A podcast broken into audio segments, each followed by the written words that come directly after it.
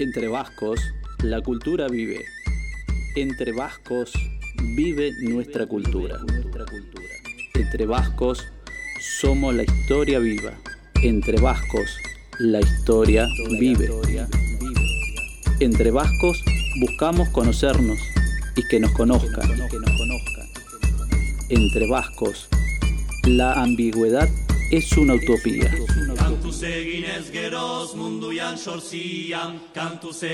Entre vascos, la diáspora es unión. Entre vascos, es la excusa para el reencuentro permanente. Todos los lunes, de 20 a 22 horas, por Radio Megafon.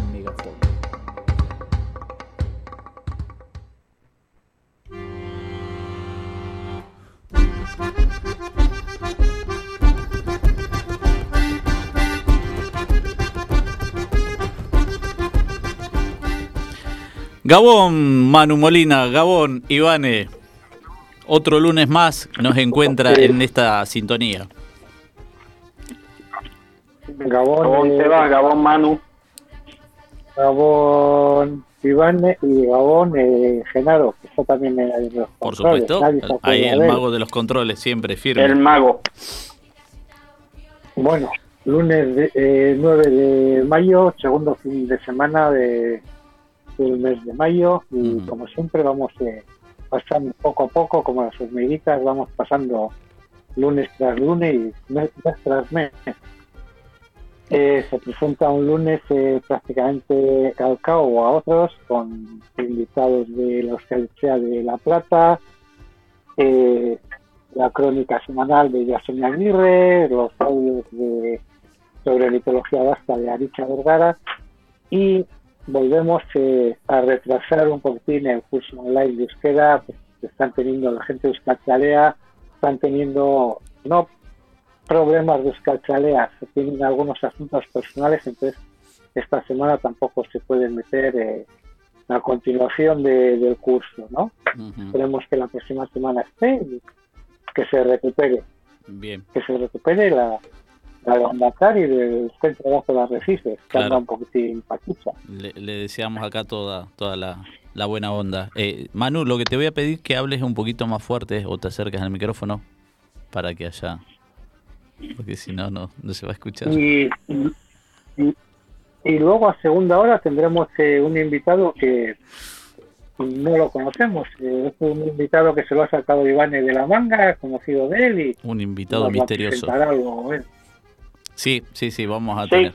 Eh, hablaremos con Julio Vila Albert, eh, que tiene relación con, con Sudamérica, específicamente con la Patagonia, con su libro El Conquistador, eh, El Conquistador de, Del fin del mundo. de- del fin del mundo. Y pues nada, eh, habla sobre la Patagonia y vive actualmente en, en Guipúzcoa, en País Vasco. Ujú. No quiero Bueno, dejar, no quiero dejar pasar la oportunidad. El día de ayer fue para, para Venezuela y no sé si para España también, el Día de la Madre. Es correcto. Ayer fue el día de las amachus. Aquí fue el domingo pasado. Ah, pero es, ah, claro, está bien, está bien. Acá en Argentina es El tercer domingo de octubre. No sé si ustedes tienen el porqué el Día de la Madre, eh, la fecha que cae, Bueno, ¿no? no lo sé. No. Yo no lo sé. Y mañana es en México. Así que cada país tiene, Sí, tiene, eh, tiene su- tradiciones distintas. No, yo porque eh, siempre, eh, acá en Argentina, la vez pasada lo estuvimos comentando, me parece, pero bueno, en este momento precisamente no lo recuerdo. Este, pero sí tiene todo un porqué se celebra en tal momento este, el Día de la Madre, el Día del Padre, etcétera. Bueno, eh, tenemos eh, vías de comunicación.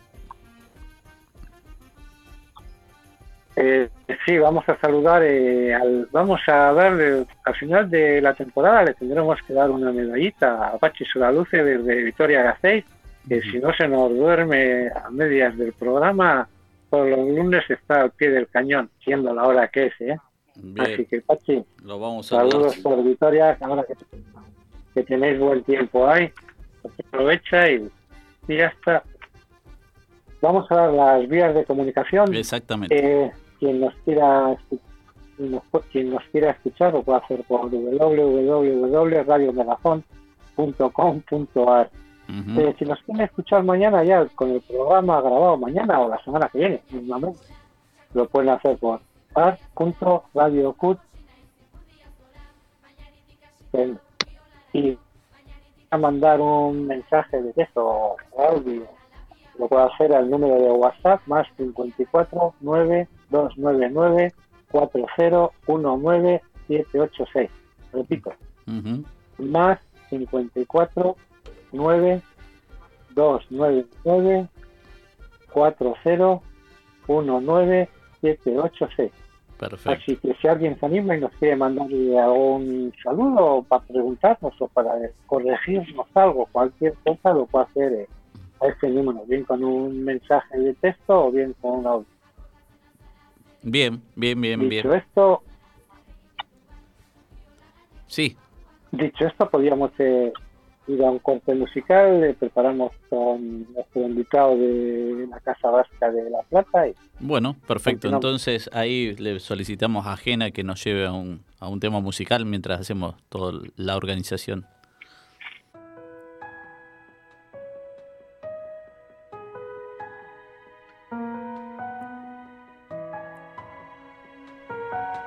Agertu zara jendetzaren artean berando egin Estamos escuchando Entre Vascos, Entre Vascos por Radio Megafon. Megafon, Megafon.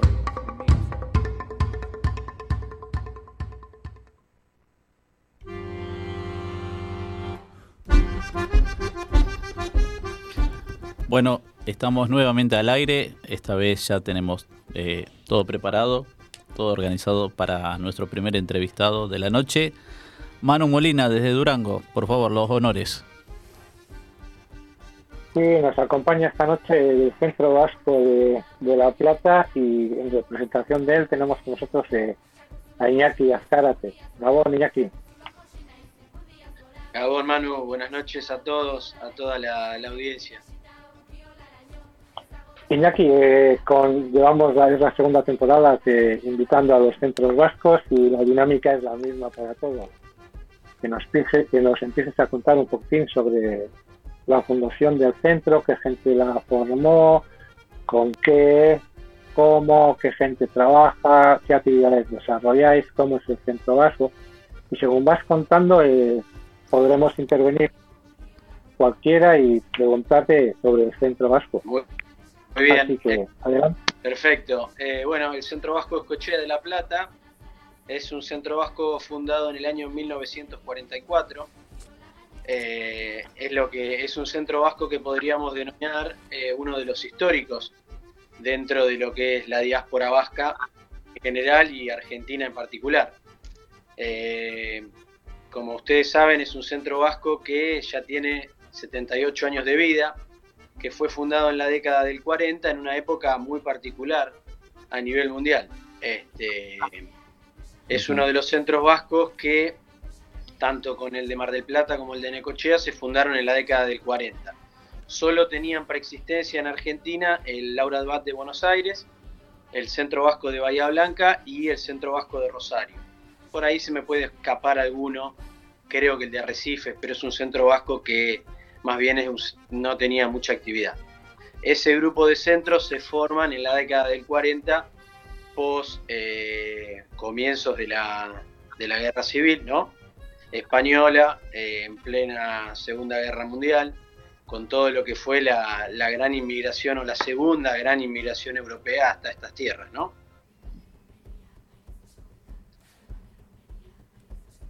Sí, sigue, sigue, tú sigues contando. Bien, muy bien, eh, continúo. Bueno, a ver, eh, ¿cómo se funda? Eh, un grupo de vascos que habían venido de, Euskal Herria, se juntaban en, el Parque Pereira Iraola, que es un lugar de una serie de un bosque que hay acá muy cerca de la ciudad de La Plata.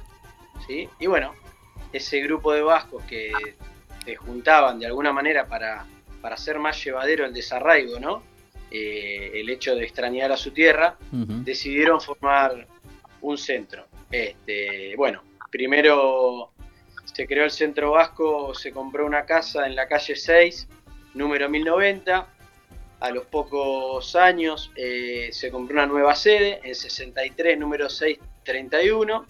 ¿sí? Se alquilaban esos lugares. Y ya, eso sí, en el año 1947 se pudo comprar la esquina donde actualmente funciona el centro vasco, en 14 y 58, que es el, el lugar donde, donde es conocido en toda Argentina y bueno, y en todo el mundo, ¿no? ¿Cómo, Iñaki, cómo se eh, llegó a co- te- Sí, Ivane. Vale, vale, Manu. eh, ¿Cómo se llegó a comprar eh, el local? Bien, Con con, los... Aportes de los socios, Manu, como a pulmón, con dinero de los socios que, que fueron juntando, pusieron un pesito arriba de otro y pudieron comprar esta esquina, con muchísimo esfuerzo. Imagínate también que era otra época, ¿no? De Argentina. Claro. Este, hoy sería prácticamente imposible. Este, en aquella época eh, era más viable. ¿Y con qué cuentan dentro del centro, Iñaki? O sea, ¿qué, qué espacios eh, tienen o, o qué hay dentro del centro? Bien. Pues Eh, a ver, el, el centro vasco que se compró, el primigenio, de aquel 1947, se fue expandiendo, ¿verdad? Eh, en la actualidad tiene una cancha de pelota, un trinquete, ¿sí? Eh, un polideportivo, donde se pueden practicar actividades deportivas como básquet, vóley, eh, fútbol, fútbol 5, que le llamamos acá en Argentina. Contamos con una sociedad gastronómica, es un espacio donde los socios se pueden juntar para 70, 80 personas. Tenemos un salón de fiestas actualmente con una capacidad para 300 personas y un restaurante que más o menos alberga unos 200, 220 cubiertos. Este, es un centro vasco bastante grande, muy amplio. Sí, sí. Este, e- eso es lo que es la sede social de 14 y 58. Después, en las Para- afueras, sí, para tener un trinquete tiene que ser grande porque el, el espacio del trinquete eh, o sea, creo que son 36 metros, ¿no? El, el, el trinquete. Correcto. Y imagínate que el trinquete que tiene esas, esas dimensiones más o menos debe ocupar el, el 15, 20, 25% de la superficie de la institución. O sea que todavía queda mucho más. Hay de- hay- es bastante grande. Es un- una institución muy grande. ¿Cuántos, ¿Cuántos metros cuadrados tiene la institución? Ah, buena pregunta. Eh, yo me animaría a decirte, y construido debe andar en los mil metros cuadrados, puede ser que tenga construido. Más o menos, 1200. ¿Y las actividades al día de hoy, cuáles son las que se están llevando adelante? Bien, eh, vamos a hacer un raconto. Eh, históricamente el Centro Vasco tuvo las actividades que podríamos decir propiamente vascas, ¿no? Que eran el euskera, por supuesto, como el máximo tesoro que tenemos de Euskal Herria, las danzas vascas, eh, coro, eh, actividades deportivas de pelota, todas, este, que eran las, las actividades vascas propiamente dichas. ¿Qué pasa? Eh, con el correr del tiempo nos dimos cuenta de que debíamos expandir nuestra- nuestras actividades a, a todo aquello que no sea vasco Claro. eh, propiamente dicho, porque, porque si no, uno eh, está condenado a desaparecer. Entonces, bueno, actualmente tenemos actividades de fútbol, rugby, eh, y bueno, y, y dentro de esas actividades, en los últimos años, 6, 7 años, comenzamos a desarrollar actividades de, de carácter inclusiva. Tenemos un equipo de fútbol de varones y de chicas, de hombres y mujeres de fútbol ciego. Eh, tenemos volei, vol- volei convencional y volei sentado, que es para aquellas personas con, con- que no se puede, con digamos en silla de rueda o que digamos, tienen alguna, alguna discapacidad. Eh, el golbol, golbol que también es una actividad eh, poco conocida, pero también para personas con problemas de movilidad, con discapacidad en lo que es movilidad. Este, bueno, en fin, actividades que a nosotros no, nos proyectan como institución en lo que es la, localidad de La Plata y, y, y vamos en punta en lo que es Argentina en general. Claro. Y te hago, te hago otra consulta a partir de esto que vos estás comentando de estas actividades inclusivas. Eh, ¿Ustedes tienen algún convenio con el gobierno? ¿Auspicia el gobierno alguna de estas actividades o, lo están haciendo ustedes como Euskalechea propia?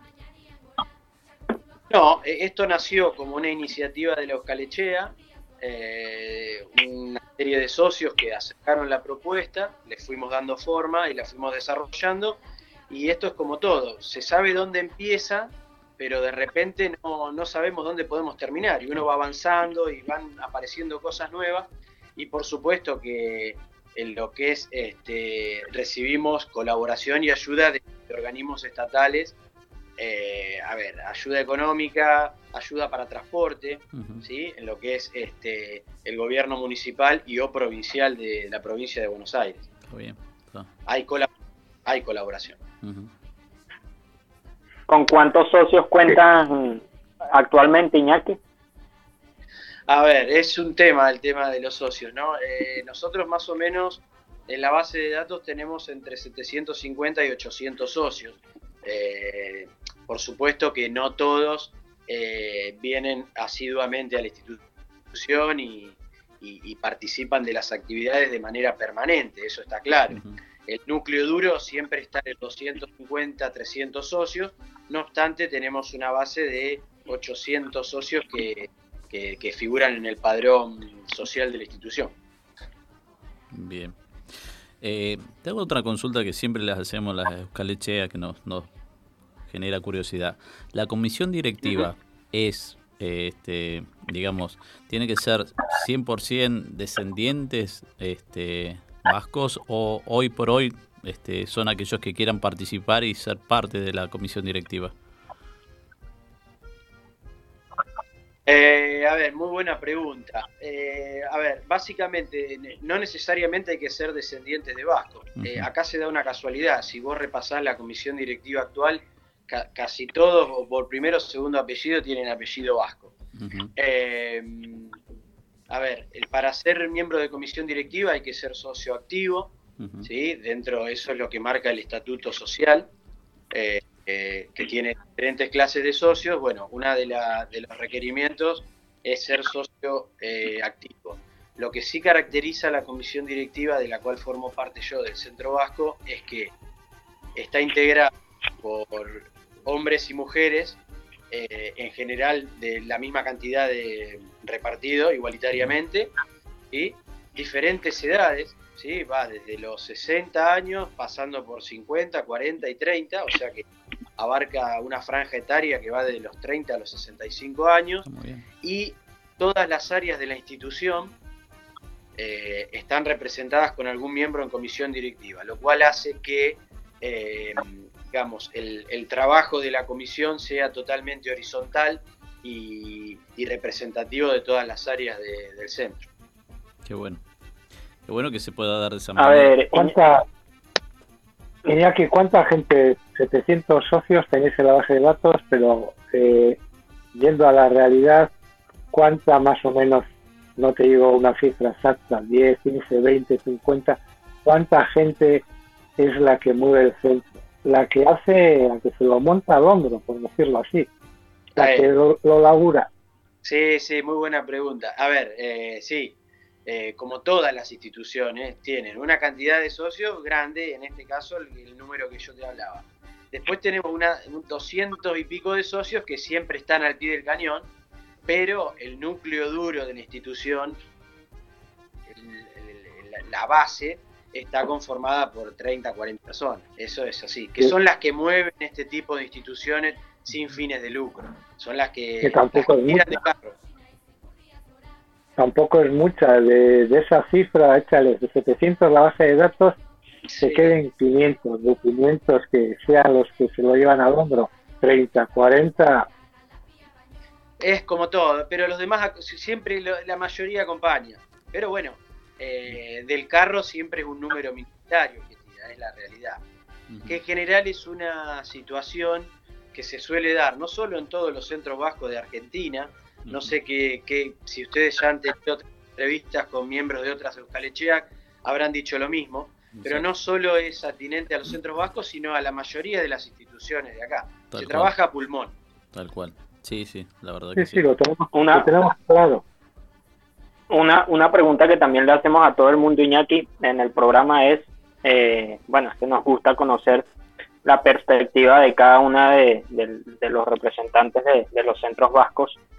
Y la pregunta es, ¿cómo ves el futuro de las Euskalecheac? Siendo una de las más longevas, digamos, la, que representas. Muy excelente pregunta. Eh, a eso venía un poco lo que es lo que fue la introducción y cómo el perfil institucional se tuvo que ir adaptando a medida que los años pasaban y eso lo, dio los cambios, la modernización la dio la, comisión directiva. Eh, ¿Cómo vemos si nosotros como institución nos seguíamos mirando para adentro de manera endogámica, eh, desarrollando actividades exclusivas y propiamente vascas, si se quiere, estábamos condenados a desaparecer. Por eso, de alguna manera, tuvimos que ir abriendo el espectro a diferentes actividades no vascas podría decir no vascas, como puede ser rugby, hockey, fútbol, y actividades inclusivas para, eh, digamos, eh, orientadas a la discapacidad, a la diversidad de género. Bueno, en fin, eh, modernizarse institucionalmente, porque si no, estamos condenados a desaparecer. Alguna vez el Lendakari Ibarreche en un viaje a Argentina dijo en una conferencia en la Semana Vasca del año 2004, si no recuerdo mal, acá en La Plata, él dijo que nosotros para, para ser buenos vascos y vascas, primero teníamos que ser buenos argentinos y argentinas, ¿no es cierto? Y, una vez en una charla, el, quien fuera director de, colectividades, eh, Yosu Legarreta, este, nos dijo en una charla acá comiendo con la comisión directiva, que lo mejor que nos podía pasar a nosotros como institución, como centro vasco, era trascender a, la, comunidad, en este caso a la comunidad platense en particular y a la comunidad argentina. Y para eso teníamos que hacer actividades que sirvieran a la comunidad toda, no solo al colectivo vasco, no mirarse para adentro, el ombligo, sino mirarse para afuera, abrirse. Abrirse, está bien, está bien. Y en esta, esta es la pregunta que también le solemos hacer eh, ¿Ustedes trabajan con las instituciones escolares? Eh, ¿Han apuntado a hacer algún trabajo con las escuelas primarias, secundarias, como esto, para seguir difundiendo y transmitiendo el legado vasco? Ah, eh, a ver, nosotros tenemos una serie de convenios firmados. A ver, tenemos un convenio firmado con la Universidad Nacional de La Plata y la Universidad del Este. Tenemos varios convenios firmados con distintos colegios de la ciudad de La Plata, el Colegio Estrada, eh, por ejemplo, de, de, desarrolla sus actividades deportivas. En, nosotros tenemos un campo de deportes en la localidad de Citibel, ¿sí? un campo de deportes de 60 hectáreas, de los cuales 50 están forestadas, son bosques, ¿sí? y las otras 10 no, es un, espacio libre donde tenemos cancha de rugby, un salón de usos múltiples, eh, un vivero que, con el que cuenta con plantas nativas de Euskal Herria, este, plantas de Argentina, este, digamos, tenemos una serie de convenios con varios colegios, tenemos convenios firmados con, hogares y residencias de, niños que, han sido abandonados por su familia, ¿sí? Eh, eh, dos hogares de la ciudad de La Plata que esos niños y niñas que no tienen familia y que están de repente en un hogar, eh, desarrollan sus actividades en esta institución de manera gratuita. Bueno, en fin, tenemos muchos convenios. Qué bueno, qué bueno. Claro, siempre viendo en esta perspectiva la, pregunta que hacía Iván recién, ¿no? Esto de este, seguir hacia adelante con una mirada de que, bueno, la Euskalechea no, no, no se termine, no se ahogue por falta de recambio generacional, sino que también la puedan tomar aquellos que, sin ser descendientes de vascos, quieran seguir este, manteniendo y difundiendo no parte de la cultura vasca eso. Y me parece que por el lado de las instituciones escolares tiene tiene buena cabida eso. Total. Sí sí totalmente. Iñaki otra otra pregunta. Eh, hay generación de relevo en la Euskalechea o, o no hay Sí, sí, nosotros, estoy convencido de que sí. Nosotros, a ver, quien te habla, tengo 40 años, tenemos miembros de comisión directiva más jóvenes, este, y como te decía hace un rato, eh, la comisión y las distintas áreas y actividades están formadas por gente con experiencia, nosotros necesitamos la experiencia de los mayores, pero el empuje de la juventud, ¿no es cierto? Eh, el Centro Vasco tiene relevo, eh, el núcleo duro institucional eh, es propiamente dicho vasco, si se quiere, ¿eh? somos hijos o nietos de vasco, y la continuidad está garantizada. Por supuesto que hay que cuidarlo eso y, mantenerlo, que es difícil, complicado, lleva tiempo, lleva trabajo, pero soy optimista de que sí, de que el legado está, está garantizado. Es, muy, ¿Tenéis pelotaris en activo? ¿Cómo? Si tienen pelotaris activos hoy por hoy. Eh, mira, tenemos eh, una escuelita de Yare que actualmente debe contar con entre 18 y 25 jugadores de Yare de entre 10 y 15 años. Niños y niñas. Así que fíjate si está garantizada la continuidad en lo que es el aspecto de pelota. Después tenemos un cuerpo de baile de chiquis, de niños entre 3 y 6 años, que tiene 20 danzaris hoy día. Eh, lo mismo en Euskera Chiquis. Eh, digamos, en general suelen darse esas rachas en la institución, de que por ahí el número es menor, pero hoy día tenemos un número importantísimo de niños y niñas que desarrollan actividades en la institución. Bien, eso. Y por supuesto, los niños son acompañados por sus padres, ¿no? Que son los, jóvenes de mi generación. 40, 42, 35 años por ahí. Claro. Eh, la verdad que cuando uno escucha esto eh, le genera un entusiasmo porque bueno, lamentablemente la realidad en otras de Euskalechea no es la misma, ¿no? Este, hemos hablado de Euskalechea que bueno, han tenido problemas de el recambio generacional eh, por distintas razones, ¿no? Los jóvenes se van a estudiar, este, se quedan en el lugar donde quedan estudiando y bueno, este, a veces se, se, va complicando esa situación. Pero bueno, escuchar que en otros lugares eso no sería hoy por hoy un inconveniente, este, entusiasma y alienta, ¿no? Te, hago una consulta más, una pregunta. ¿Han tenido posibilidad ustedes de, de, articular actividades con otras Euskalechea o con otros este, centros, así que pueden ser el italiano, el no sé, eh, no sé qué, otros centros podrá de inmigrantes podrá haber en, La Plata. Eh, eh, sí, a ver, estamos, estamos muy vinculados y muy hermanados con el Casal de Cataluña, de la ciudad de La Plata. hemos realizado tareas en conjunto, digamos, digamos, trabajamos de manera mancomunada con el Casal.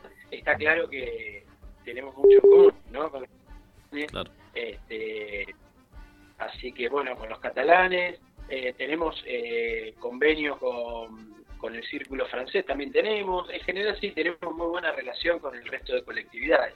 Por supuesto que siempre marcando, porque ¿qué sucede? Muchas veces a nosotros en la ciudad de La Plata nos confunden con, con España o con los españoles. Entonces, permanentemente tenemos que estar marcando de que los vascos no somos españoles no somos franceses, y bueno, y la gente por ahí en Argentina eso no lo sabe. Sí, sí, sí, se, da esa confusión. Pero debe, debe pasar, es algo que pasa este, por lo general en, muchos lugares en que, bueno, esto de que parece que todo fuera España no, no es así. Este, Otra de las preguntas que nosotros solemos hacer, Iñaki, es, ¿ustedes reciben algún tipo de, de subsidio del gobierno vasco para llevar adelante actividades? Eh, sí, sí, sí, sí. El gobierno vasco anualmente, este, bueno, como ustedes deben saber, eh, existe la ley 8 que a todos los centros vascos este, les concede una, una, subvención económica de acuerdo a, las actividades que se realizan y a las obras de infraestructura y de acuerdo a la, justificación que cada Euskalechea hace de, del dinero que pide y del dinero que gasta, ¿no es cierto? En eso de manera muy responsable eh, el gobierno vasco siempre está auditando todo ese tipo de cuestiones y sí, sí, se recibe una subvención económica anual. Es lo que permite que, bueno, muchas hasta hoy era el plazo, por cierto. Eh, sí, es una, es una ayuda económica que sirve, que es totalmente beneficiosa y, que a nosotros nos sirve sobremanera. Eh, reconozco que anualmente somos una institución que recibe una cantidad importante. Si uno ve el listado de lo que reciben los demás, eh, somos de, la, de las más favorecidas, porque bueno, también nosotros este, justificamos esa ayuda con el número de actividades que desarrollamos, por la, eh, la transparencia en la rendición de las cuentas, en la rendición de gastos, en la justificación, en fin, eh, ojalá lo podamos seguir recibiendo, eh, porque la verdad que ayuda y mucho, por supuesto. Pero el centro vasco también tiene manera de, afrontar sus gastos de manera independiente. Todo, igualmente todo suma, ¿eh?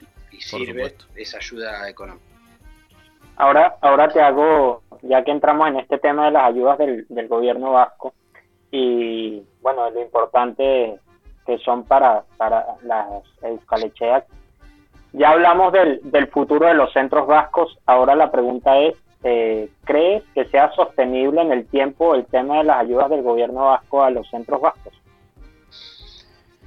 Si vos me preguntás a mí, creo que sí. Entiendo, y corríjanme porque ustedes por ahí saben mejor que yo esto, entiendo que la suma, el global de la suma que el gobierno vasco destina a la Lechea es una suma eh, muy menor, casi insignificante para lo que sería el presupuesto eh, del gobierno vasco. Ahora bien, para las Euskallecheas es una ayuda inmensa, sobre todo la de lugares como Argentina, que tienen un tipo de cambio totalmente beneficioso cuando uno recibe moneda, moneda en este caso de euros. este, muy bien saben que por ahí, un ejemplo, 15.000 euros para una escalechea de, de Madrid o de París es insignificante. Ahora, 15.000 euros para una escalechea de... Un montón. 15.000 euros tampoco es, es significante aquí, ¿eh? No, es un dineral aquí. Pero sí, yo lo entiendo. Acá hay mucho. al, al, cambio en Argentina es un. Es un. Es mucha plata. es mucho dinero, sí, Y está bueno, está bueno que, que esta política que tiene el gobierno vasco pueda este, propagarse cada vez más en el tiempo y no, no sea al contrario, que se, se concentre cada vez menos eh, Euskalechea, ¿no? Porque, digamos que... Te digo, yo te, te decía eso porque la semana pasada estuvo la Euskalechea de Barcelona. Y la Euskalechea de Barcelona está pasando, no dijo cuánto pagaban eh, mensual, pero que estaba pasando muchas penurias. habían dado de, seis, de seis, seis meses de plazo para decidir si se cierra o no se cierra. Ya. Mm. Es complicado también y eso que aquí tampoco es que haya eh, variedad de euskalecheas como las hay en Argentina, ¿no? Que están todos a, todas aglomeradas ahí. Bueno, por eso, por eso voy a lo que te digo, que por ahí la ayuda que pueda recibir la Oscalechea de Barcelona no tiene el mismo impacto que, la, que esa misma cantidad de dinero en una Oscalechea de Argentina. Claro. No, no, sin duda, sin duda. El, impacto es importante por esto de que tenemos un cambio muy, muy retrasado y, y quieras o no, esa, conversión ayuda a si Vos me preguntás a mí, ojalá que se mantengan en el tiempo eh, por supuesto que en tanto y en cuanto las distintas instituciones rindan, rindan sus cuentas y, sus gastos como corresponde, porque acá no hay que olvidarse que ese dinero no es dinero del gobierno vasco, es dinero de los contribuyentes de, de, Euskal Herria, que el gobierno vasco lo destina a, en este caso a las Euskalechea. Y ojalá, ¿por qué no?, que el día de mañana la partida sea superior a la que es en la actualidad. Como dice el dicho, ¿no? Cuentas claras mantienen la amistad, así que hace, hace las cosas bien, no va a tener inconveniente de, seguir recibiendo el auspicio del gobierno vasco. Manu, estamos más o menos promediando en el tiempo, no sé si vos tenés alguna otra pregunta más. Eh, no, eh, lo único dejarle a Iñaki que cinco minutos que cuente lo que él quiera ya contar y, y terminamos. No, a ver, básicamente agradecerles a ustedes la comunicación, el hecho de que a través mío po- podamos este, contarles a todos allí qué es lo que se hace aquí, cómo se trabaja. Por ahí no es un tiempo muy acotado. Este, de más está decir que me, encantaría volver a participar en una, en una nueva charla cuando ustedes lo dispongan y, si es necesario y más tiempo.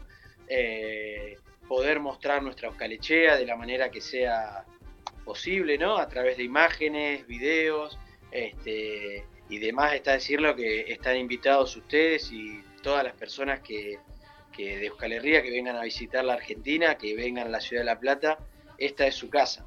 Este centro vasco es la casa de todos los vascos. Bien, bueno, buenísimo. Claro, es, es- ese es el problema que tenemos. Nosotros quisimos con, ya es la segunda temporada, con la primera temporada, quisimos aportar un granito de arena a todos los centros vascos, ¿no? Empezando por los medianamente pequeños para ir ascendiendo. Más lógico nos parecía dar visibilidad al pequeño que al grande, ¿no?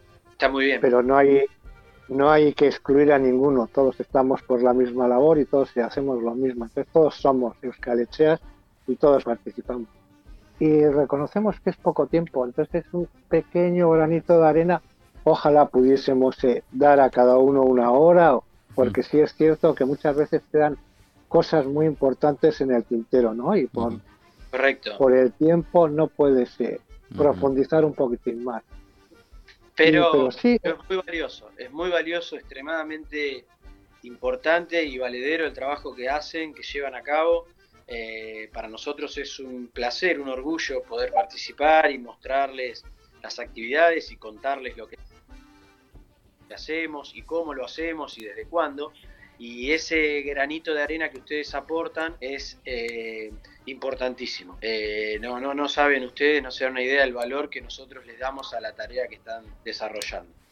Claro, eh, nosotros queremos, eh, emplazamos a todos a otra próxima, pero tenemos primero que acabar con todos. Todavía nos quedan unos cuantos. Una vez que se termine, sí, ya va a ser más dinámico. Un día uno, otro día otro. Pero sí, lo que tratamos eh, es de que salgan todos. Muy bien. Es lo, lo único que podemos hacer.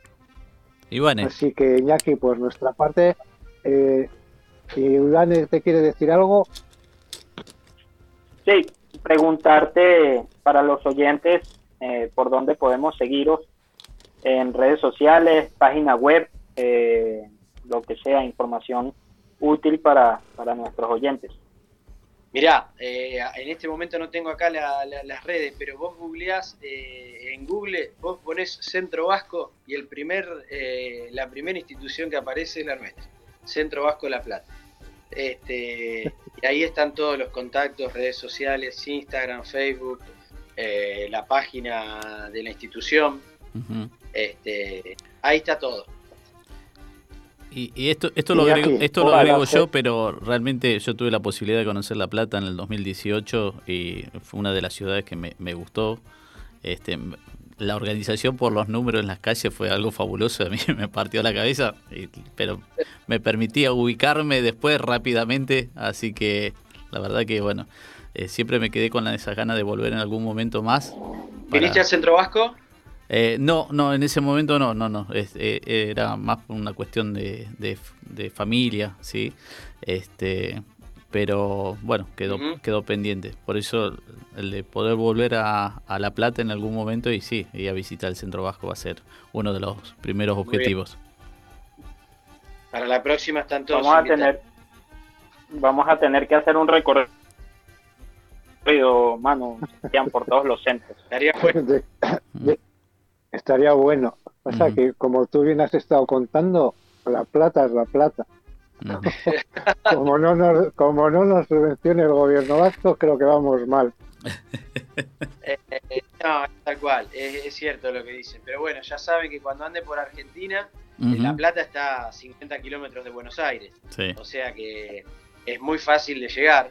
Eh, cualquier persona que viene a Argentina viene a Buenos Aires. La Plata está a unos 50 kilómetros. Y esta es su casa, ya saben. Bueno. Bueno, y para acá, para ti. Eh, como te decía, un placer tenerte, conocer un poquitín más eh, la Euskalechea de La Plata y encantados contigo. Nos gustaría que otra próxima vez también estéis aquí. Muy bien. Eh, volver a participar. Eh, agradecerles nuevamente por, por, brindarnos estos minutos, por, por permitirles eh, contar qué hacemos y cómo lo hacemos. Y el agradecido soy yo. Eh, Los felicito por la tarea que realizan. Bueno, es que ricasco. muchas gracias, es que ricasco. Qué ricasco. Bueno, así teníamos entonces nuestra primera entrevista de este lunes eh, con el Centro Vasco La Plata. Vamos a un pequeño corte musical y volvemos de inmediato.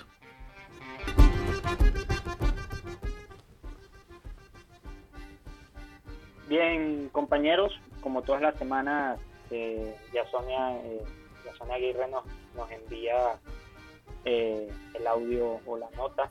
Entonces, ¿qué les parece si, si pasamos a ello? Bueno, vamos. Hoy, perdónenme, pero les escribo deprisa y corriendo. Seguramente estará peor redactado que otras veces, pero sepan que está hecho al menos con el mismo cariño. La verdad es que he tenido un fin de semana bastante ajetreado y este lunes tampoco ha sido mucho más tranquilo. No es fácil encontrar un momento para sentarse, pensar y escribir. Así que ahora estoy aquí, frente al ordenador, redactando esta crónica poco antes de que se emita. Recién salida del horno va a ser, eso sí. Y es que hoy ya ha empezado por la mañana en el Parlamento con una jornada con motivo del Día de Europa que se celebra hoy y si se habla de Europa, como no, en este momento se tiene que hablar de Ucrania, por lo que una representante ucraniana y las embajadoras de Lituania y Estonia han ofrecido una conferencia sobre lo que significa y la importancia que para cada una de ellas tiene pertenecer a la Unión Europea. No les voy a aburrir haciéndoles un resumen de sus conferencias, pero me he quedado con una cosa. Las tres han coincidido en lo importante que es la voluntad popular, la elección consciente y personal de la gente y que supera las decisiones de los políticos y que es lo que llevó a que Lituania y Estonia se integraran en la Unión Europea. Y resulta que mientras que ellas hablaban de eso, yo estaba pensando en la victoria del Sinn Féin en Irlanda del Norte, un lugar que por contra ha dejado de ser parte de la Unión Europea por decisión de los británicos. Es la primera vez que el Sinn Féin gana estas elecciones y, como decía un conocido periodista de la BBC, el Partido Republicano ha conseguido vencer en un sistema que está diseñado para que no ganase nunca. Y yo sonrío. Como recordaba el otro día Arnaldo Tegui, todo parece imposible hasta que se hace. Y vuelvo a sonreír pensando en el día en que hagamos eso que ahora nos parece imposible. Pero bueno, sigo contándoles mi día, porque a la tarde he asistido a otro acto en Bilbao, la celebración del 20 aniversario del Athletic Club Fundasiva. Nada que ver con la geopolítica de la mañana, pero con mucha amiga también. Y en ese acto, como en el de la mañana, me he quedado sobre todo con una cosa, con el hashtag o slogan que han elegido, Garena, es decir, lo que somos me ha gustado mucho porque resume lo que es un equipo como el Athletic, es su identidad, lo que le hace diferente del resto y único en el mundo por sus valores, por su forma de vivir el fútbol. Y he pensado que ese tampoco sería mal principio para ir construyendo nuestro país, identificando lo que somos, nuestra propia identidad, lo que nos hace diferentes y únicos, con nuestra propia forma de ver el mundo. A pesar de que los dos actos a los que he asistido hoy no tenían nada que ver entre ellos, creo que ambos me han llevado al mismo lugar, es decir, a la importancia de identificar la propia identidad, de ponerla en valor y defenderla, y a lo importante que es también respetar la voluntad popular que decide qué quiere ser y dónde quiere estar. Besar cada bat de hoy eta Estamos escuchando Entre Vascos, por Radio Megafon.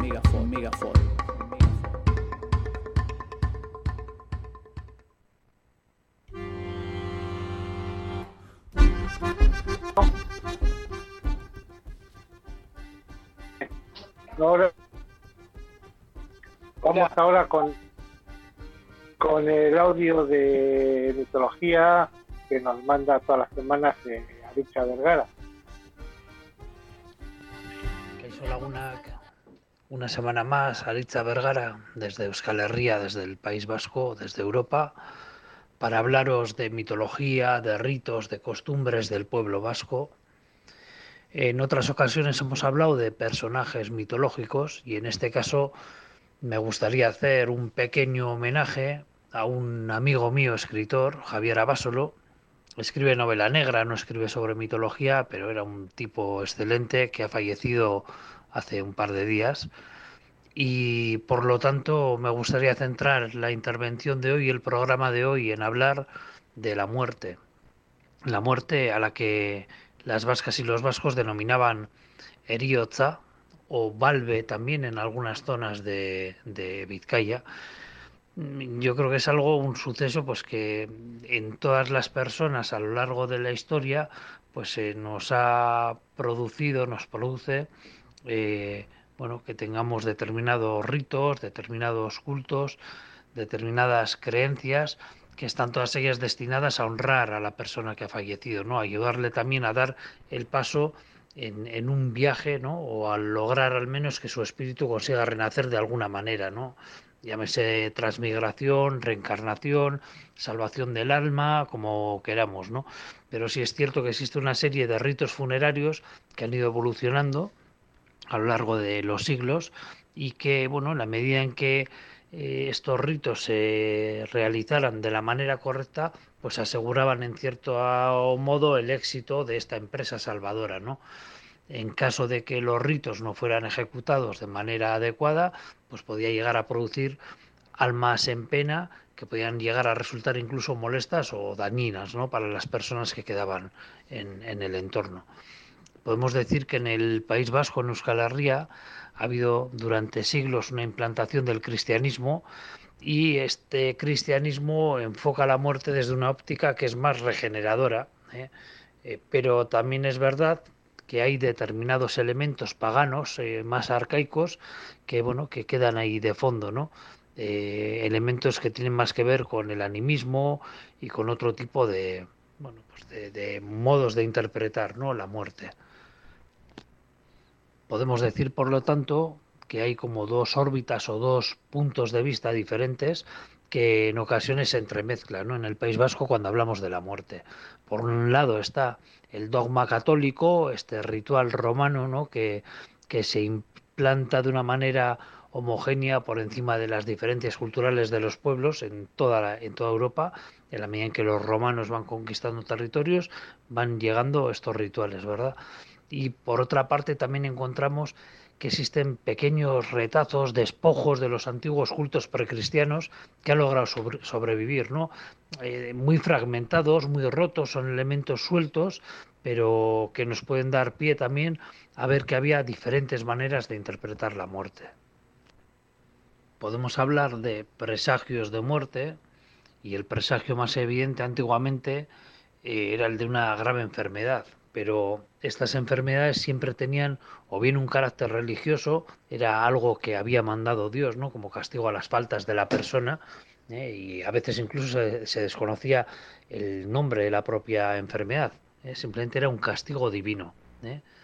Y también existen enfermedades cuyo origen se pensaba que estaban bueno, ocasionadas en el mal de ojo, en el beguiscoa, que se dice en euskera, o también en la intervención de determinados genios, los Gaisquiñac, los Virauek, que pululaban por doquier, sembrando enfermedades o prolongando la agonía de las personas. ¿eh? Si es cierto que había una serie de animales que anunciaban eh, fallecimientos próximos con su sola presencia, eh, pues cuando se veía, por ejemplo, cuervos volando bajo, cuando aullaban los perros se decían que Erio, el buscador de almas, se encontraba cerca, cuando cantaban los gallos, pero fuera de hora, ¿no? A medianoche, a deshoras, etcétera, también se pensaba que era pues el anuncio de que, bueno, pues que alguien en el entorno iba a fallecer. En este sentido, Barandiarán dice, ¿no? Que, bueno, que hay quien cree que los continuos aullidos de un perro anuncian la llegada de Erio. Erioa urbilda se suele decir en Sara, ¿no? Cuando se escucha ladrar a un perro. Y también hay otra sentencia, otro dicho que dice Erioa animain villaria, Erio el buscador de almas, ¿no?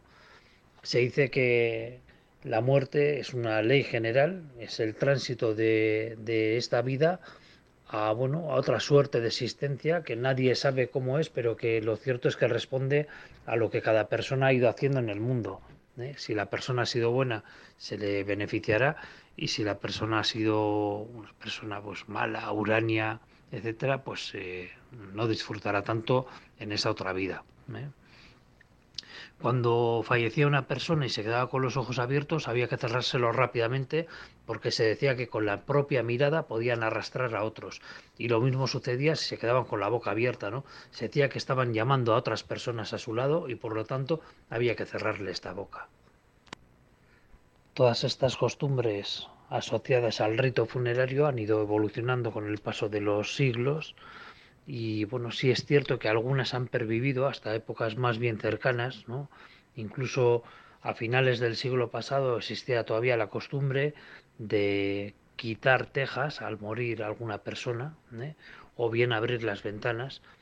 Eh, cuando, cuando se trataba de viviendas como chabolas o como bordas o como pequeñas cabañas allí en el monte de los pastores que no tenían ventana, para facilitar el camino del alma lo que había que hacer era abrir un, hueco en el, un agujero en el tejado, ¿no? Y por lo tanto lo que hacían era quitar varias tejas y bueno, el resto de viviendas lo que se hacía era básicamente abrir las ventanas, ¿no?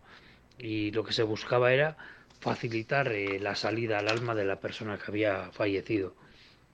Otro de los ritos, otra de las costumbres que se realizaba cuando Erio aparecía, cuando Erio se llevaba consigo la vida de alguna persona, era comunicar a las abejas y a los animales domésticos la noticia de la muerte.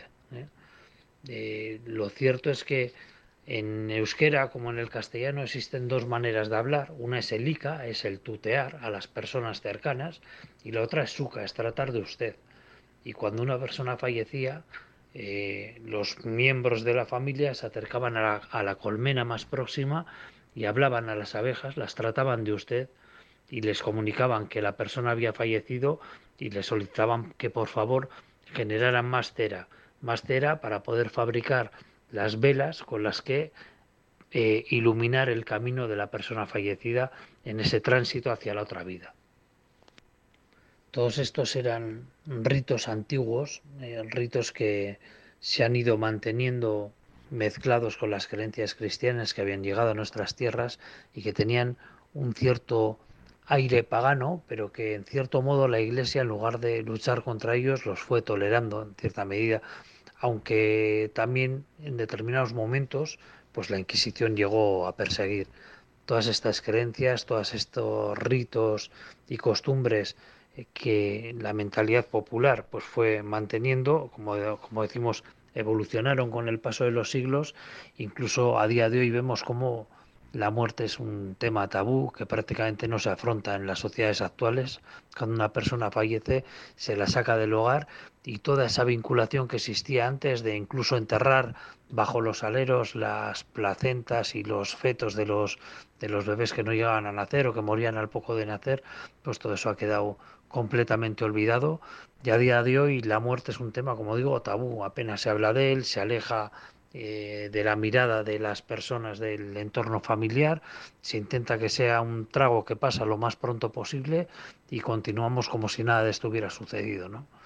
Bueno, eh, las costumbres evolucionan, eh, a pesar de ello conseguimos ver estos indicios, estos elementos que, que, nos quedan, que permanecen aún mezclados con las creencias que tenemos a día de hoy, y bueno, en el País Vasco, pues lógicamente se celebra la muerte, se sufre la muerte como en cualquier otro lugar del planeta.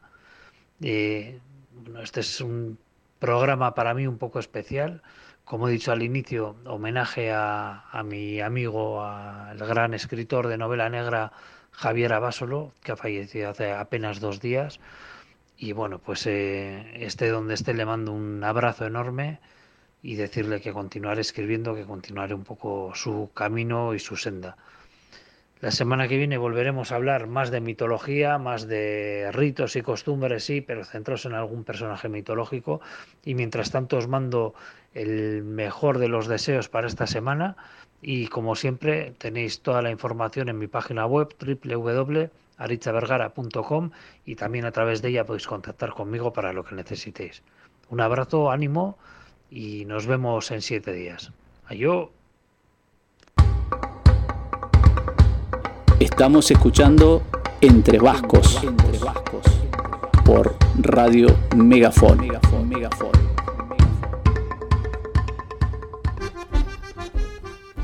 Bueno, ahora sí, estamos nuevamente al aire, después de haber escuchado el excelente informe de Yason Aguirre y a continuación el de Aricha Vergara, como siempre, mitología vasca, que nos manda todos los lunes nuestro querido compañero y colaborador. Ahora tenemos la posibilidad de salir con nuestro segundo entrevistado de este día lunes. Esta vez, Ivane, desde Caracas, los honores. Bien, eh, compañeros, les presento a Julio Vila Albert. Es conocido tanto por su carrera dentro del mundo de la música como por sus artículos y sus novelas. Eh, Julio inició su trabajo como productor musical eh, para sellos de Madrid y Barcelona y más tarde se dedicó a la creación de canciones en euskera a través del sello Rundown Music.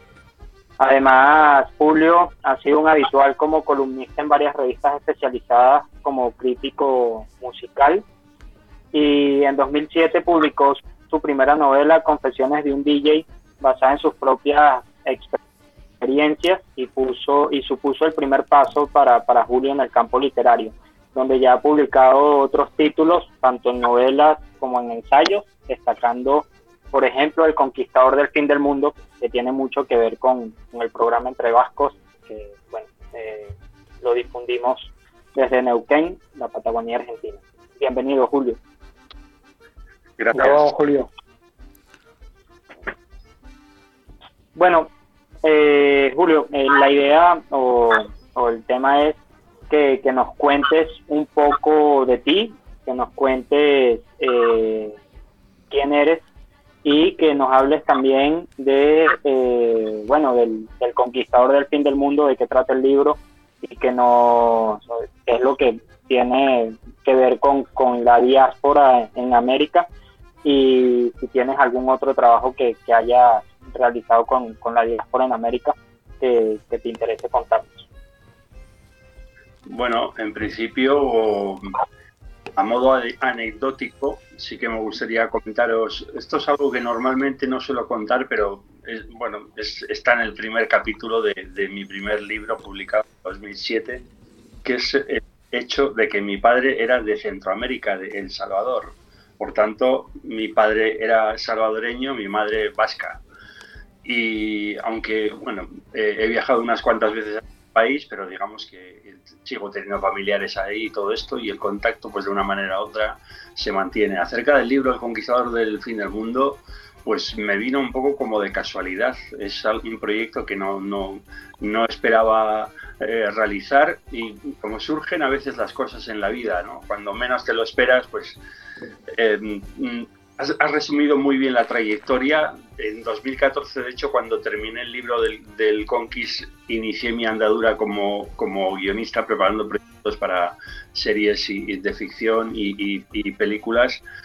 Y, y, así como con este tipo de proyectos, eh, intento siempre contactar con productores conocidos, intentar colocar el proyecto para que pueda salir a la luz es una pelea muy difícil y, sin embargo el libro del es algo que no esperaba. De hecho, eh, sí que he publicado varios libros, el trabajo que lleva es inmenso, eh, pongamos un año de escritura, un año de, de, corrección, seis meses para conseguir la editorial y sin embargo lo del Conquist pues, pues fue, algo que llegó de manera inesperada y eh, no sé si hace falta recordar que es el Conquistador del fin del mundo es una un programa de televisión, un reality que se emite en la televisión vasca desde hace ya pues, más de 15 años, porque el libro eh, conmemoraba la décima edición, los 10 años de, en, emisión, es uno de los programas con, con, más audiencia,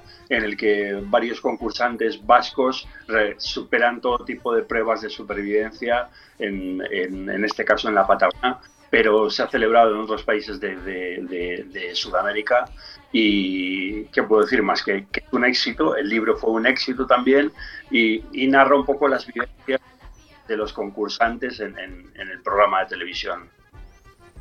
¿Tuviste la oportunidad de estar en, en la Patagonia? No, todo fue eh, las conversaciones que tuve con gente del equipo de producción de allá, porque es una especie de coproducción entre una productora muy importante de aquí, de, voy a decir España en general, pero que la, la, base está en Euskadi, en, la productora Ostroil, que pertenece a MediaPro, que es una cadena de producción importante, trabajan con, con un equipo allá en Argentina. Entonces tuve varias conversaciones con gente de allá de, de la productora argentina pues porque era importante también, eh, aparte de, contar los entresijos, digamos, lo que hay en la parte de atrás de un programa que conoce pues todo el País Vasco en su conjunto, eh, era, importante pues explicar un poco cómo, cómo puede llegar a, ser realidad un, un, formato reality hecho por vascos, para vascos, en, al otro lado del océano. O sea, eh, es un proceso complejo y eso había que contarlo al público también.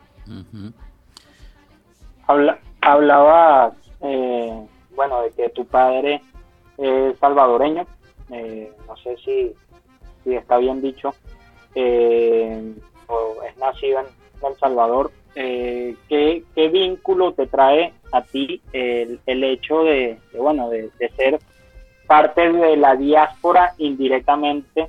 bueno, ¿Cómo, me imagino que ya tú eres nacido en Euskadi y, todo lo que, lo que conlleva, pero ¿qué, vínculo tienes con la diáspora eh, a partir de eso, de que tu padre o de que tu aita nació en, en El Salvador?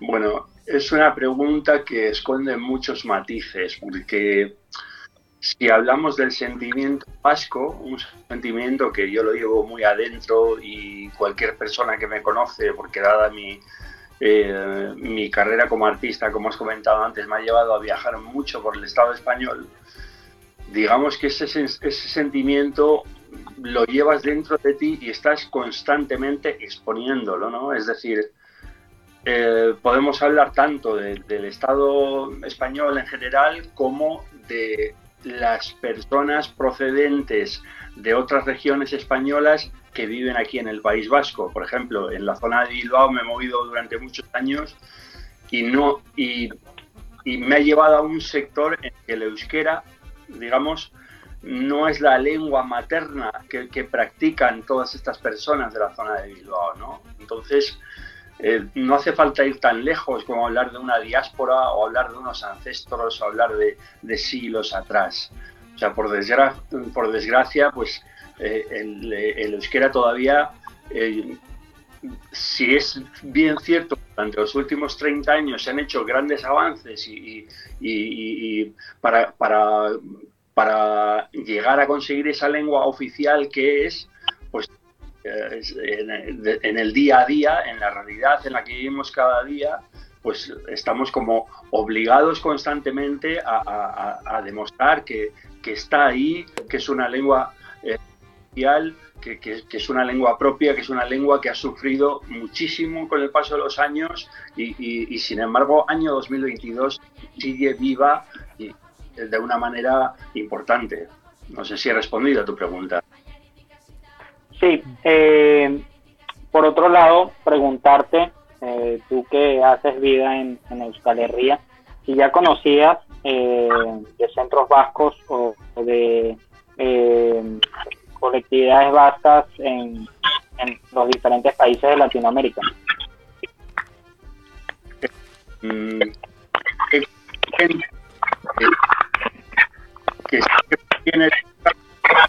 eh, en concretamente, respecto a las casas vascas, las euskales, eh, sí que tuve oportunidad de conocer a una chica de, de Estados Unidos, concretamente de New Jersey, que sus padres, sus padres eran vascos y hace ya muchos años tuvieron que ir para allá. Y aquella que, que, me ha comentado eh, cómo, cómo llegan a, a, funcionar o cómo llegan a, poner en práctica el euskera con distintas actividades y todo para que, bueno, pues para, para crear un punto de encuentro para toda la zona, en este caso, de que puede ser New York o puede ser New Jersey. Pero eh, digamos que yo al final he viajado mucho y, y, y, y repito en que me, me, veo en la misma situación, es decir, me da igual de Illinois que decir Madrid o Valencia, es decir, todo es extranjero. Julio, yo te voy a... Te, te, te, vuelvo un poquito a, a, a, este libro, Al Conquistador del Fin del Mundo. Sí, a ver si yo no entendí mal. Eh, cuenta un poco el, el por detrás del el programa de televisión, ¿no? De cómo se realiza. Para los que no vivimos en Euskal Herria, que no sabemos de qué se trata ese programa, ¿podrías comentar un poquito qué es lo que pasa en ese programa? ¿Que, te ha llevado a vos a escribir un libro? Sí, eh, es un poco el, mismo formato que Superviviente, el famoso Survivor, que, lleva muchos años, creo que todavía existiendo en Estados Unidos, en el que una serie de personas tienen que, que superar eh, pruebas físicas eh, como una especie de concurso en la intemperie, en, en, en los que, tanto en la selva como en la Patagonia, eh, en los que no tienen recursos y, suelen superar cada día unas pruebas hasta que todos se van eliminando cada, cada día hasta que queda un solo superviviente, un ganador. Ajá. Ah, está bien, está bien. Y en esto de poder contar un poquito, ¿no? Que el, backstage o, la parte de atrás, ¿no? De, del programa, un hecho así sin obviamente que no, nos adelante el libro, pero algo que vos puedas contarnos así que te ha llamado la atención en ese al, al momento de escribir, decir, bueno, un dato pintoresco, raro, no sé. Bueno, en principio a mí lo primero que me sorprende, bueno, en, o es totalmente comprensible, es decir, ¿Por qué tiene tanto éxito el programa? O sea, porque el, el canal de Euskal Televista tiene una cuota de, de, de, pantalla, una cuota de audiencia, pues que, que por desgracia no se acerca a, a, a las que, la que pueden tener otros canales de televisión eh, de España, ¿no? Entonces, lo primero, así a priori, me, impresionó el, el, impacto que tiene el programa. Hay pueblos que se detienen directamente para encender la televisión, bares, espacios públicos y ver ese programa, ¿no? hasta que te das cuenta que, como sabéis, cada domingo, por ejemplo, cuántas personas salen a pasear al monte en Euskadi como, como una costumbre más, como, como parte de su vida, como una actividad familiar. Muchísima, es decir, hay mucha gente que sale al monte a caminar el fin de semana, hay, hay tradición para ello. O sea, los castings del Conquistador del Fin del Mundo, todavía después de 15 años, es una, es una locura toda la gente que quiere participar en ese concurso. Y luego creo que los, los detalles de, de, de, del hecho de vivir, pues eso, apenas sin comida, eh, esa supervivencia del concursante, me, me, llamó la atención, el rendimiento físico, o sea, la capacidad física que tienen que llegar a, a, a tener tanto hombres como mujeres para, para poder para sal, salir adelante y competir. Uh -huh. eh, creo que son 17, 18 ya temporadas. Uh -huh. Y sí, son tres grupos de, creo que son unos 10, 12 personas, dividido cada grupo en 10 o 12 personas que compiten entre ellos. Eh, quien gana, eh, ese concurso, no el concurso, quien gana la prueba, porque son todos los lunes que hacen pruebas, y se elige a uno de cada grupo para hacer esa prueba. El que gana la prueba eh, va a lo que llaman a la casa rica, tienen comodidad. Y el que no gana va a la casa pobre y el que ha quedado a mitad va a otra casa peor. No comen, tienen una lata de sal. Y el, el... Diaria para cada uno, menos el que gana la prueba, tiene ya más lujo. Y el que pierde se expulsa. Entonces, hay grupos que van perdiendo eh, miembros y que al final llega un momento en que se unifican los grupos.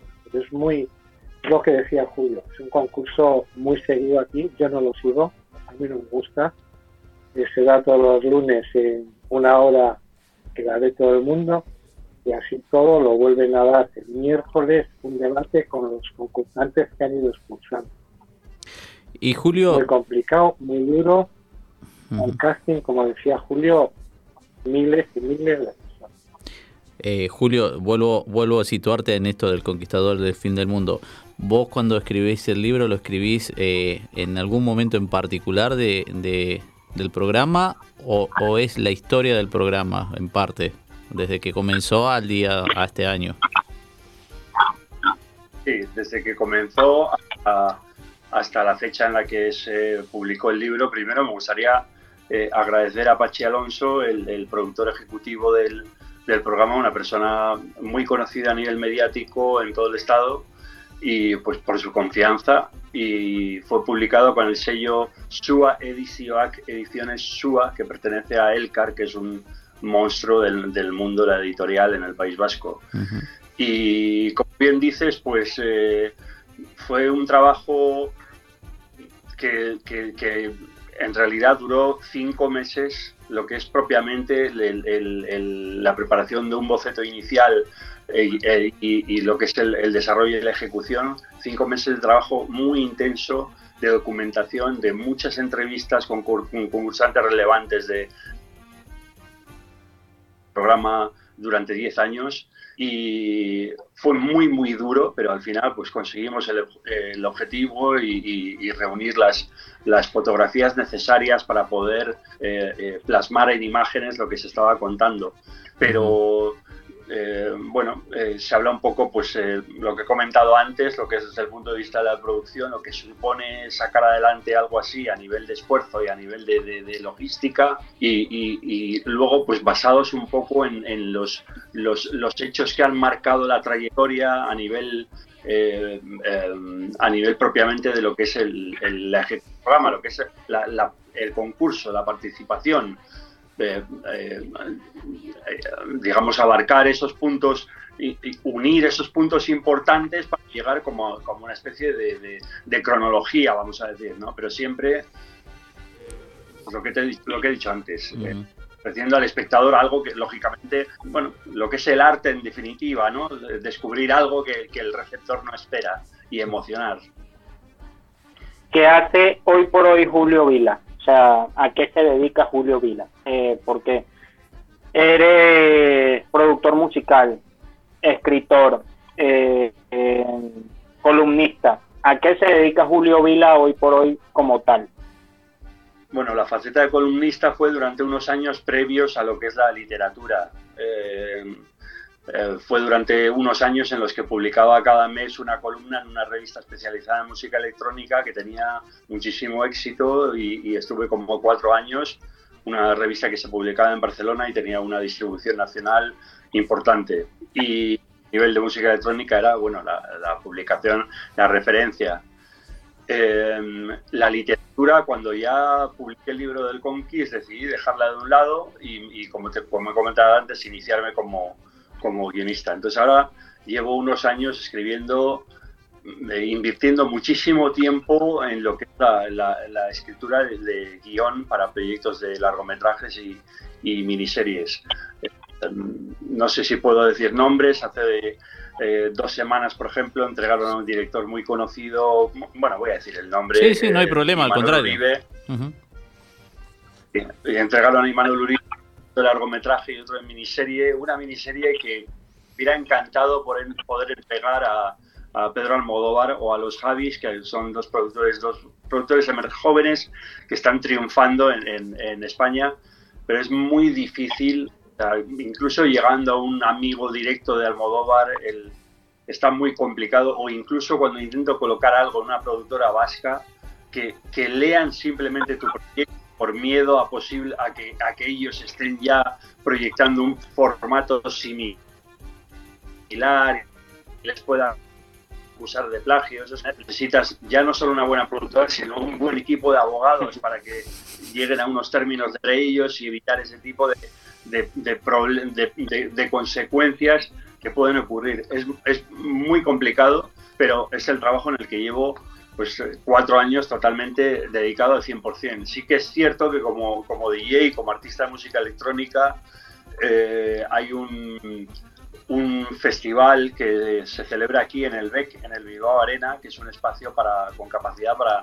Hay varios espacios multiusos, pero uno de ellos para 6.000 personas, en el que el próximo 21 de mayo hacen un tributo a mi carrera y comparto cartel pues con, artistas muy conocidos del panorama nacional. A mí me toca un set de 6 horas dentro del festival que va a durar 12 horas. El Bilbao Arena es un espacio en el que lo mismo se celebran mítines de partidos eh, políticos importantes con cualquier grupo de pop rock nacional o internacional o, los, la gala de los MTV.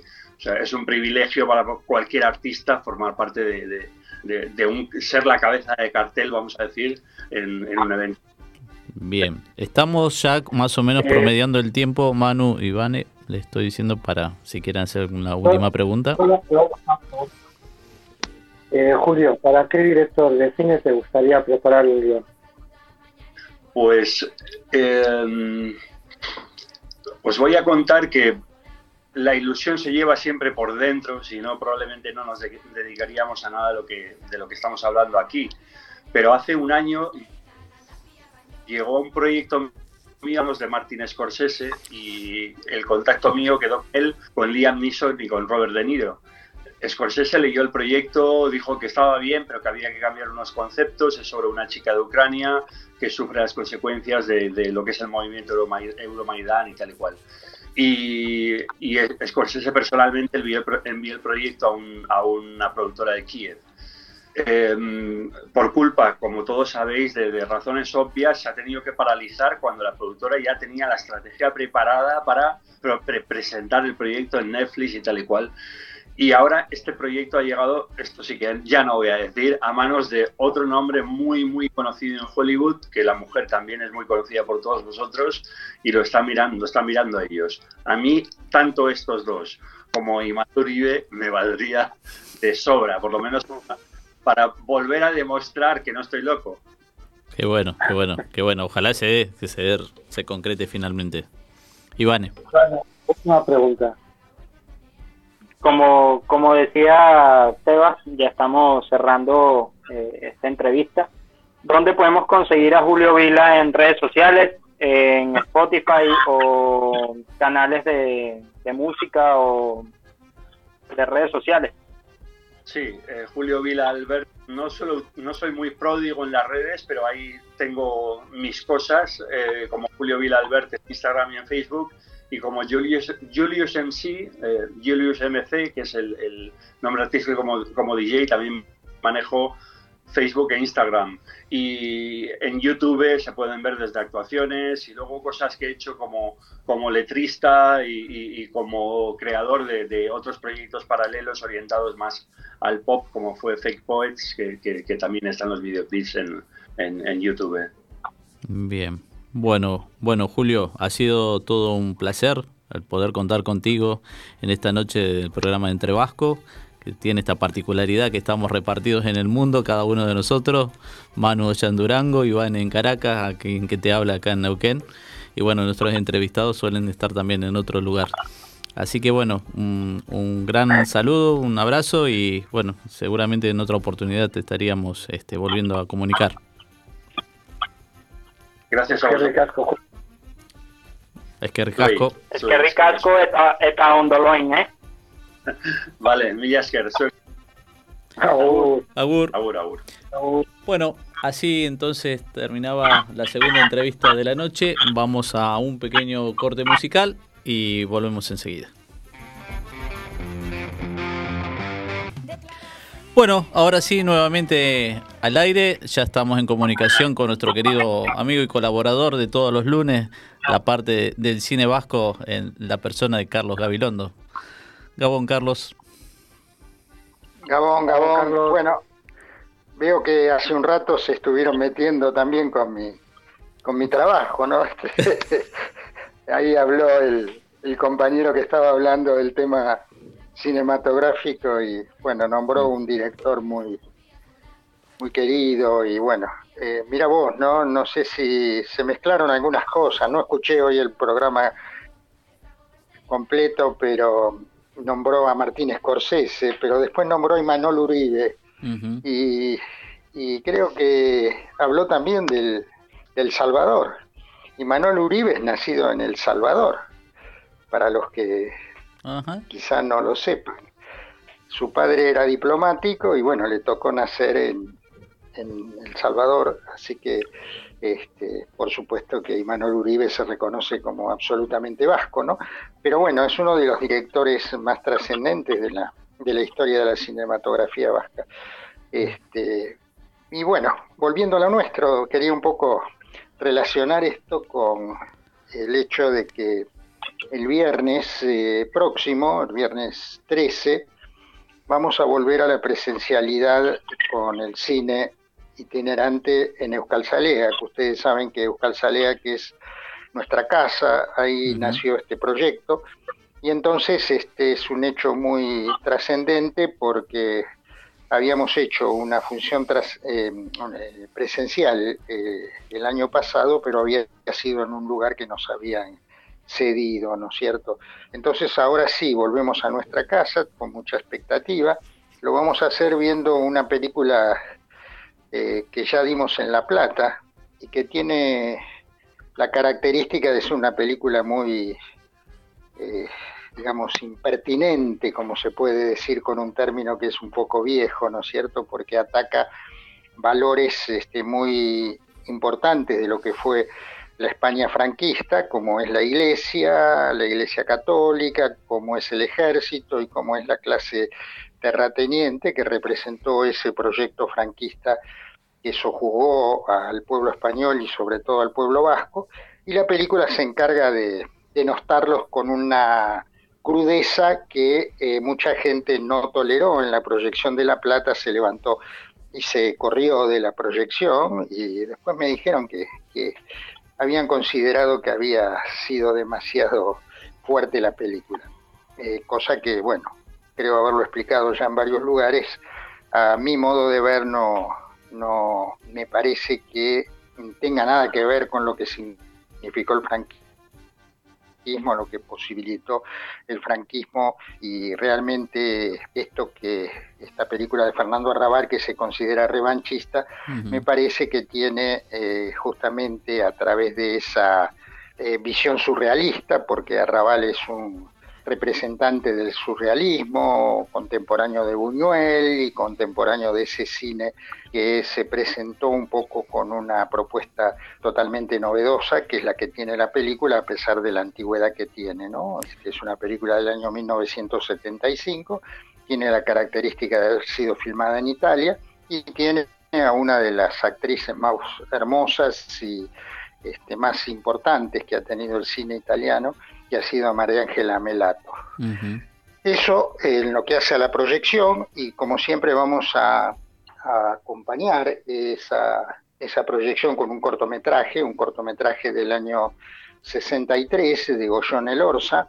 Y bueno, lo vamos a hacer, el Burúa Guernica se llama, y es un recorrido por la Guernica de entonces, desde Machichaco hasta Guernica. Es un corto que se emparenta con los orígenes del cine vasco eh, hecho en épocas muy duras, porque era época de pleno de plena dictadura, hecho desde Francia, es un documental, es un, trabajo que, como decía hace un rato, se emparenta con los orígenes del, cine vasco en euskera, ya que seguimos considerando, según el estudio que hizo Josu Martínez, que la primera película vasca hablada en euskera fue en el año 1956, que fue la película eh, que se estrenó en, Asparre, que fue ser, eh, eh, perdón, oh, bueno, ahora no me sale el nombre completo, Sor mm. Lecua, que rescató Josu Martínez eh, y que eh, lamentablemente se pudo rescatar en cuanto a la película, pero no en cuanto a su sonido. O sea que eh, a pesar de eso se recoge el testamento, el testimonio, perdón, de muchísima gente que en Asparren pudo ver la proyección cuando se hizo en el cine de Asparren.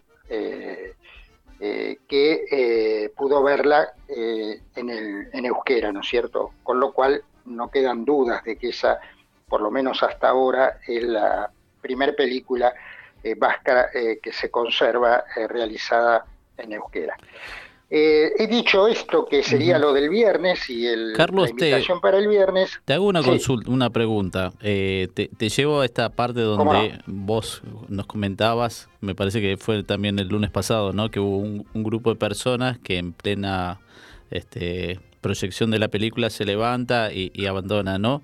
¿Vos alcanzaste a escuchar, tuviste la oportunidad de escuchar algún fundamento del, del por qué? Este, sí, sí, sí, sí, por supuesto, muchos, muchos de ellos, como era en La Plata y después eh, finalizada la película se hizo una comida, este, hablé con muchos de ellos, ¿no es cierto? Ah, eh, hay imágenes que son este, muy, eh, como diríamos, explícitas, ¿no es cierto? Explícitas en cuanto a la agresión, a, o sea, de la película hacia determinados símbolos religiosos, que creo que debe ser lo que más impacta, y además este, tiene, eh, bueno, eh, imágenes que son, no son habituales de ver, hay una, digamos, escenificación o personificación de lo que es ese pueblo subjugado a través de enanos, esos enanos tienen un protagonismo muy decisivo en distintas secuencias que hacen que, eh, bueno, a mucha gente le resulte este, muy eh, agresivo, quizás agresivas esas imágenes. Tengamos en cuenta que para poder exhibirse esa película en el año 1975, plena muerte de Franco, eh, debió sortear varios eh, recursos judiciales que se presentaron para impedir la proyección en España, ¿no es cierto? La película se pudo exhibir después de que el Tribunal Superior de Justicia de España, la auditoría, eh, permitiera su exhibición, ya que se la había considerado que era lesiva de los valores este, de, la, de la sociedad, ¿no? representada por esos pilares que es justamente el ejército, la iglesia y, bueno, la clase sí, lo dominante, que, ¿no? Los terratenientes. Lo que uno pensaría que lo más probable era que no, no, se, no se proyectara nunca, pero bueno, se logró. Lo más difícil se logró. No, por supuesto. Por supuesto, pero además lo que hay que tener en cuenta es que se logró pasar, se logró proyectar en el año de la muerte de Franco. O sea, mm. una cosa es que hoy, o con el correr del tiempo, esas películas que han ido eh, proliferando en el cine, este, con el pasar del tiempo y con, bueno, este, la democracia, el, pacto de la Moncloa y todas las cosas que sucedieron, bueno, hacían un poco más tolerable eso. Pero que tenemos que eh, eh, contextualizarla en el momento que esta película fue proyectada, en 1975, por eso ahí tiene un valor eh, testimonial muy importante. Exacto. Yo quería decir una cosa que me permito salirme un poco de, esto, pero que es un tema recurrente de este programa, que lo hemos hablado mucho con Manu, que lo hemos hablado mucho. Eh, ese día en La Plata, el presidente del, de la Escochea me encomendó, creo haberlo anticipado, que me encomendó este, hacer un trabajo que se va a publicar en la revista Egusquia sobre el futuro de las casas vascas, eh, en este caso en la Argentina. Eh, yo me sentí halagado que me haya convocado porque creo que es un número reducido de personas que van a ser convocadas para hablar sobre el tema. Y entonces, este, bueno, tengo como antecedente haber recorrido más de 40 Euskalecheas en este, en este recorrido de los casi 10 años o más de 10 años. Eh, además otras casas vascas, muchas de ellas las he frecuentado en varias oportunidades. no sé, creo que quiere decir... Claro, estuve con, con Wilfredo, estuve con Wilfredo, hablamos también con Wilfredo del tema, pero eh, tengo algunos algunos puntos, no, no voy a desarrollar por supuesto lo que después escribiré, tengo la amplia libertad que me dio eh, Javier, el, el Endacari de, de la Euskechea de la Plata, para que me pudiera este, extender en el tema que yo quisiera. Quiero tocar el tema del gobierno vasco y de sus políticas, a mi modo de ver, erráticas para lo que tiene que ver con la cultura de eh, la diáspora, porque parecería que la cultura de la diáspora solamente se puede eh, trabajar desde los subsidios. Eh, quiero hablar de la política, de la política del País Vasco, porque convengamos que todos los centros vascos están muy ligados al PNV, porque es el PNV el que reparte los subsidios. Entonces quiero hablar sobre eso, porque, porque esto es muy delicado, no solo en la política del gobierno vasco, sino en la política interna. Todos sabemos que también internamente aquí hay una diferenciación política en los centros que margina a determinada gente según quien maneja los centros. Esto también es muy importante. ¿Por qué? Porque ¿qué pasa? Eh, se da el lujo, la diáspora, de tener ciudades donde hay más de un centro, cuando quizá la cantidad de descendientes de Vasco no justificarían más que uno. Entonces, eso es producto del ego dirigentes de los que manejan los centros, que toman la, digamos, o sea, que han hecho grandes sacrificios para dejar más tener adelante los centros, pero que los consideran como un eh, patrimonio propio, ¿no es cierto?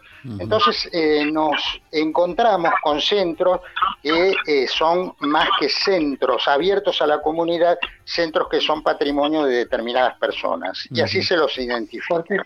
Ese es un tema que quiero tratar porque... Me, me parece también que es importante que la cultura vasca no se represente solamente por las danzas, solamente por el euskera. Hay muchísimas manifestaciones vascas que tendrían que ser apoyadas por el gobierno vasco y acá tendrían que venir actores, escritores, músicos, eh, que tendrían que tener un intercambio permanente, auspiciados por el gobierno vasco, solventados por el gobierno vasco para mantener viva la cultura. Porque si pensamos que con la danza, con las danzas, con, eh, digamos, el euskera solamente vamos a atraer a la gente para mantener la cultura vasca, creo que vamos por mal camino. Tal cual. Eh, creo también que las eh, instituciones vascas son heterogéneas. Sí, Manu, te escucho. yo concuerdo, estoy coincido en todo contigo. Yo también lo he dicho muchas veces, que no se puede sustentar, sustentar simplemente en los centros vascos tal y como dices tú, en las danzas y el euskera. Lo que salga de ahí no existe. Y luego sobre las euskaleteas, que existen dos, la misma ciudad o dos, con una diferencia de 50 kilómetros, que no es nada hoy en día, me parece muy, muy absurdo. El tema de las subvenciones, sí, está súper debatido. Que no, que no eres eh, simpatizante del partido del gobierno, estás excluido exacto, exacto. Ahora otro tema que hay que, hay que poner otro tema. Eh, tomemos al azar, del acuerdo al conocimiento de cada uno de nosotros, las eh, instituciones vascas. ¿Quiénes son los que están dirigiendo las instituciones vascas? 90% de mujeres. O sea, las instituciones vascas se sostienen en su gran mayoría por el aporte de las mujeres. Las mujeres son un factor fundamental. Teresa en Arrecife, Verónica Zuleika en Cañuelas, eh, la gente de Saladillo. Eh, bueno, me, cansaría la misma presidenta de FEBA. Bueno, o sea, me cansaría de nombrar eh, si donde justamente, independientemente de el, digamos, de lo que uno piense de cada una, pero quiero decir que la presencia de la mujer hace que muchas de esas instituciones se sostengan por el trabajo de ellas. El hombre me parece que acompaña pero no es protagonista.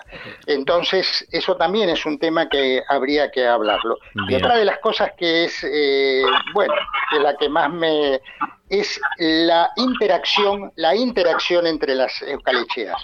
No puede ser que las eucalesteas se manejen aisladamente, que sean entes aislados, que sean, que no haya interrelación entre ellas. Hay muchas eucalecheas que son sellos de goma, que yo los escucho hablar en tu programa, Mane y Manu, y parecería como que tienen vida, y todos sabemos que hacen, eh, y no quiero criticar a nadie, simplemente digo que deberían acrecentar su actividad producto de la eh, del intercambio con eh, instituciones este, que quizá le puedan dar una mano porque tienen mayores recursos. ¿no? Esa es otra de las cosas que me parece que deberíamos comentar. Alguna vez se intentó hacer en la Patagonia, con los encuentros patagónicos, por ejemplo, pero me parece que tiene que ser una constante.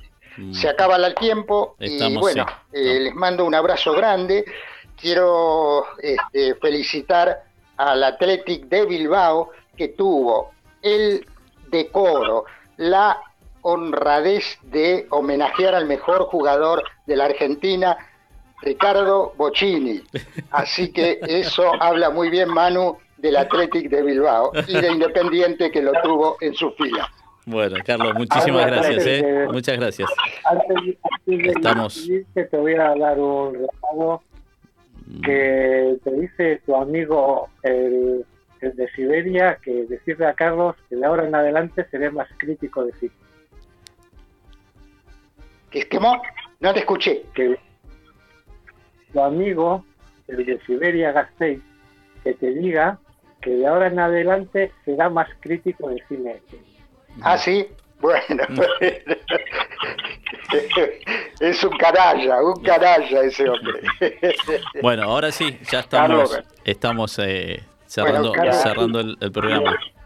Sí, es bueno eh, tu punto de vista, yo creo vamos a hacer, no sé si va a ser entre vascos o entre vascos Latinoamérica, sí que vamos a tocar estos temas con diferente gente, hacer tipo de debate y a mí me parece muy interesante lo que tú has soltado hoy aquí. Es como luego vas a estar tú también, igual que yo. Atento a ese artículo. Capaz nos mandan a tumbar el programa, ¿eh? agur, agur, agur, agur. Carlos, agur, nos es vemos. Que es que recasco a vos, Carlos. Agur. Bueno, ahora sí, amigos, eh, sin, sin más tiempo, más que para poderlos saludar y despedirnos hasta el próximo lunes. Ajena ahí que está en los controles, mandarle el saludo de siempre y bueno, nosotros... eh, a, la gente que nos escucha, agradecemos que nos escucha lunes tras lunes y vuelvo a reiterar, muy interesante el último tema que ha tocado Carlos, como para ponerlo cualquier lunes en este programa con una serie de gente, ¿no? Puede ser tranquilamente eh, Gorka, eh, Yasone, gente que está comprometida de alguna forma con... Perfecto. Bueno, así quedará entonces. Bueno, compañeros, nos estamos viendo el próximo lunes. Agur. Agur, Agur. y arte. Entre vascos, la cultura vive. Entre vascos vive nuestra cultura. Entre vascos somos la historia viva. Entre vascos la historia vive. Entre vascos buscamos conocernos y que nos conozcan. Entre vascos la ambigüedad es una utopía.